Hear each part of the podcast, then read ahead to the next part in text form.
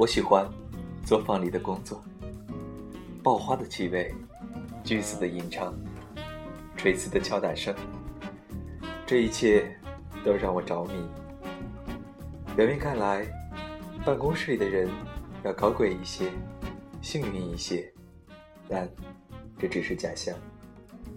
实际上，他们更孤独，更不幸。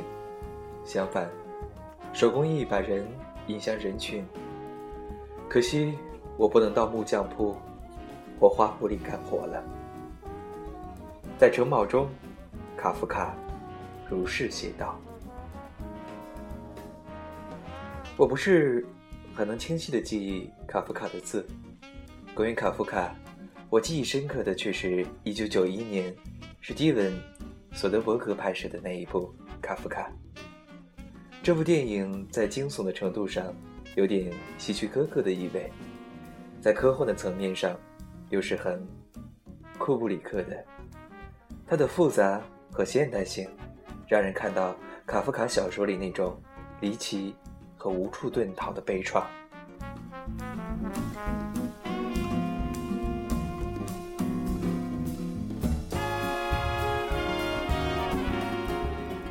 杰瑞米·埃恩斯扮演的卡夫卡有着孱弱的身体，在黑白的布拉格影像中展露了一个病态、亲密的世界。我从看《蝴蝶君》的时代开始喜欢杰瑞米·埃恩斯，一直到《偷香》。二零一一年，他在完成了新片后，在最近的一次采访中谈到自己的英国性格，那是一种有点隐性的性格。想到一句这样的歌词。我的身体被冰冷的水包围，这大概可以用来形容电影《卡夫卡》。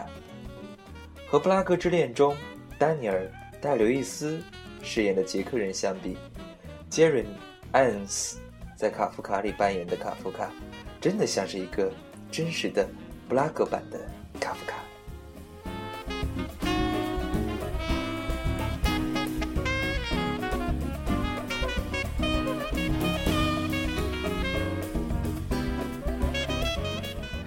我不知道卡夫卡的城堡中多少灵感来自布拉格著名的景点布拉格城堡，但从我引用的这段话中，我读到一种劳作的快乐感觉。这是在灰黑色的卡夫卡小说中难得见到的愉快，带着人生的芬芳，似乎是春天刚刚到来的那种甜蜜和绵远。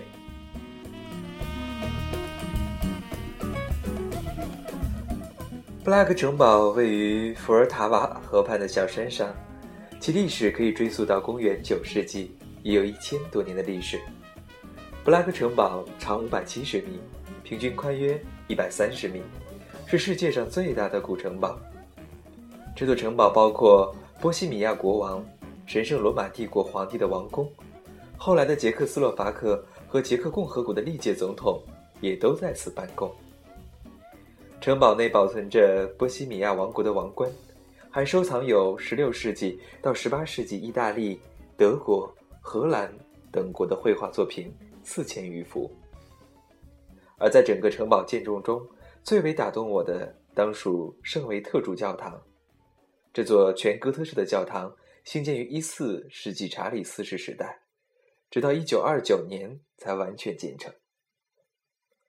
它。不仅是布拉格总教区的主教总堂，也是神圣罗马帝国皇帝的加满教堂。查理四世将它建成全城最为显赫的一座建筑，这也是中欧地区的第一座哥特式大教堂。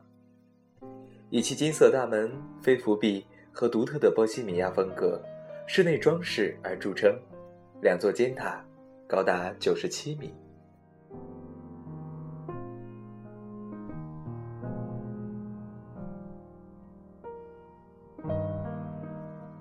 如果你想实地缅怀卡夫卡，分享他幼年时的记忆，在城堡区有一条著名的黄金小巷，千万不能错过。狭窄的黄金小巷两侧均为小巧瓦舍，昔日曾是为国王炼金的术士们的聚集之处，现在则改为出产手工艺品的店铺。卡夫卡故乡位于该巷二十二号。二十二号卡夫卡，蓝色的小屋，小屋略微变形的外观，涤荡出卡夫卡儿时那种被限制的快乐。这种被压抑的快乐，经常矛盾般的出现在卡夫卡的小说中。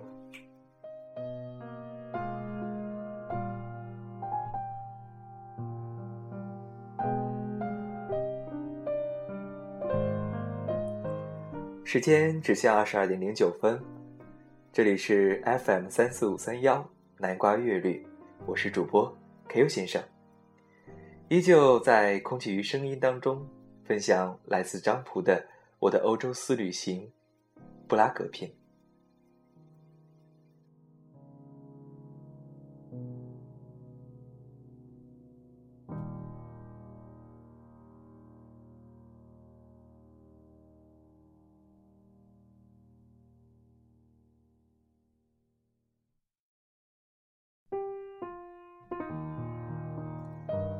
张普这样写道：“在开始暗自所记前，我的布拉格之行的总体感觉是，布拉格在历史的厚重间铸造起层层的围墙，这些围墙让人觉得疏离、冷傲、悲怆。而我的暗自所记的字，指的是和这座城市相关的两个人的文字，他们一个是卡夫卡，把自己毕生大部分时间都耗尽在这座小城的作家。”另一位是文章开始就说到的米兰昆德拉。在我写下这两个作家名字的时候，我开始怀疑，这个数字时代的创作空间中，还有谁在记忆卡夫卡和米兰昆德拉？这种书写似乎很俗气，酸得很，但是对于我，那却是对布拉格的一种真情实感。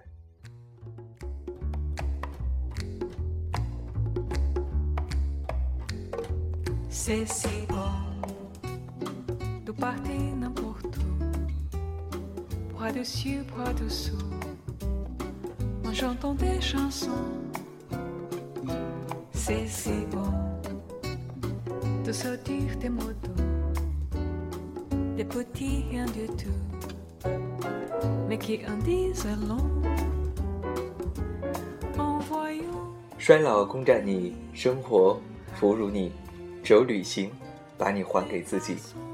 这里依旧是 FM 三四五三幺南瓜乐旅。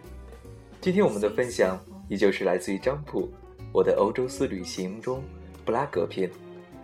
孤独要趁好时光，让我们继续在声音当中分享欧洲的不一样的旅行。今天的节目就是这些，让我们相约下期节目，不见不散。tellement c'est.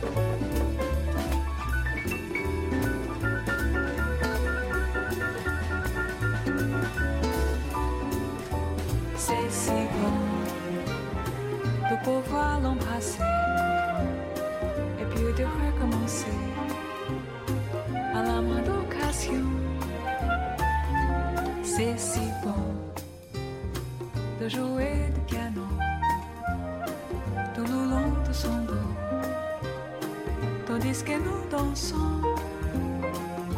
C'est nous ce qu'elle a pour s'étirer, sans de ce que je ne peux pas dire.